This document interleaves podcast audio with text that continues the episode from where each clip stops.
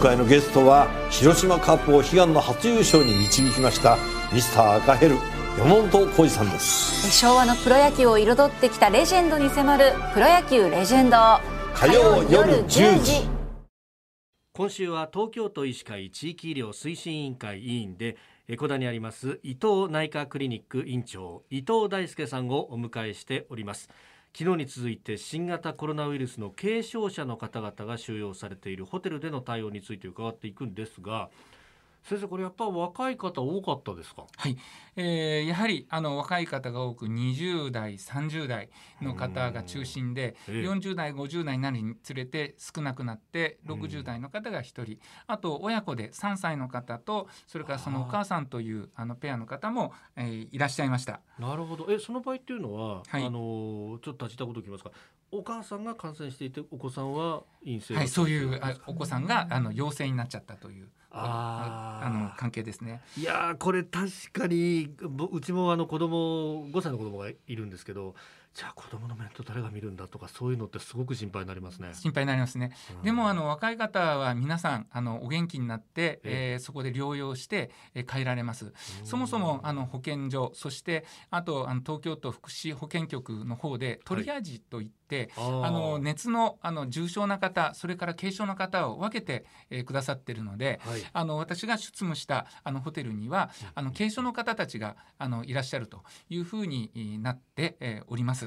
でまあ、その方たちに関しましては、はい。あのそこではあの入所に関しては苦労しないんですけども、ええええ実はそのもともとアレルギーがあってあのエビが食べられませんとか、はい。それからあの喘息がありますとか。うん。あのまあ、そういうようなあの方たちもベースにいらっしゃいまして、はい。あの食事をどうコントロールするかということがあのやはりあの問題化がありました。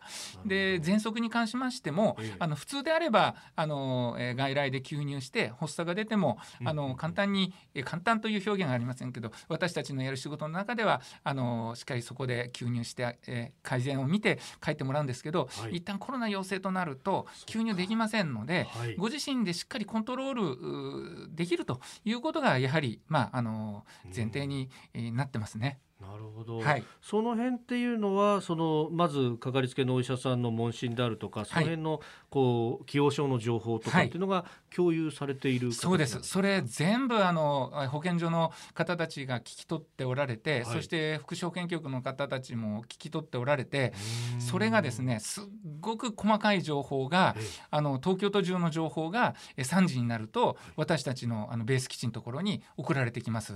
それでこの方はあのそちらで受けられるか。でそっちで対応がどうかというようなこともあのそこであの我々があの判断していくということになります。はあ。その字がですねすっごく小さくて、ええ。あの競馬の馬中というのがあ、はいはい。悪かかる方はわかるんですが競馬新聞のね。そうですね特に日本放送ですからね。あのご存知だと思いますけど あのあの馬中のはい。字の4分の1からそれをもっと小さいやつで、もう印刷細いフォントでギリギリですね。ギリギリのフォントで、はあ。えーあの大きな紙に、えーずっとこうあの情報があってでそれをまあ見て対応すると。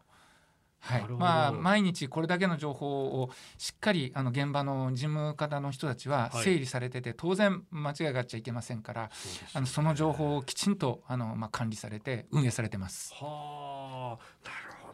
で、これその若い人たちがね、こう入ってきて、はい。で療養をすると、あそうするともうだんだん自分の免疫力でこう回復してくる。そうです。ね。元気になります。元気になりますよね。はい。元気になりますですよね、はい。先生そろそろ帰っていいんじゃないですかなんていうふうに言う人もいっぱいいますよね。はい、そこで、えっと帰ったらかかりつけ医にちゃんと、うんうん。あのフォローしてもらうんだよって話すんですが、はい。若い方たちには、うん。そのかかりつけ医という言葉がえよく通じなくてえそうですか？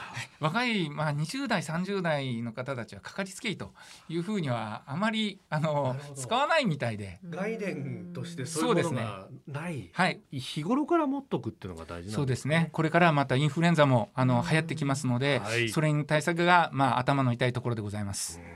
コロナとインフルエンザというところは明日また詳しくお聞きしたいと思います。え伊藤内科クリニック院長伊藤大輔さんでした。先生明日もよろしくお願いします。よろしくお願いしお願いまします。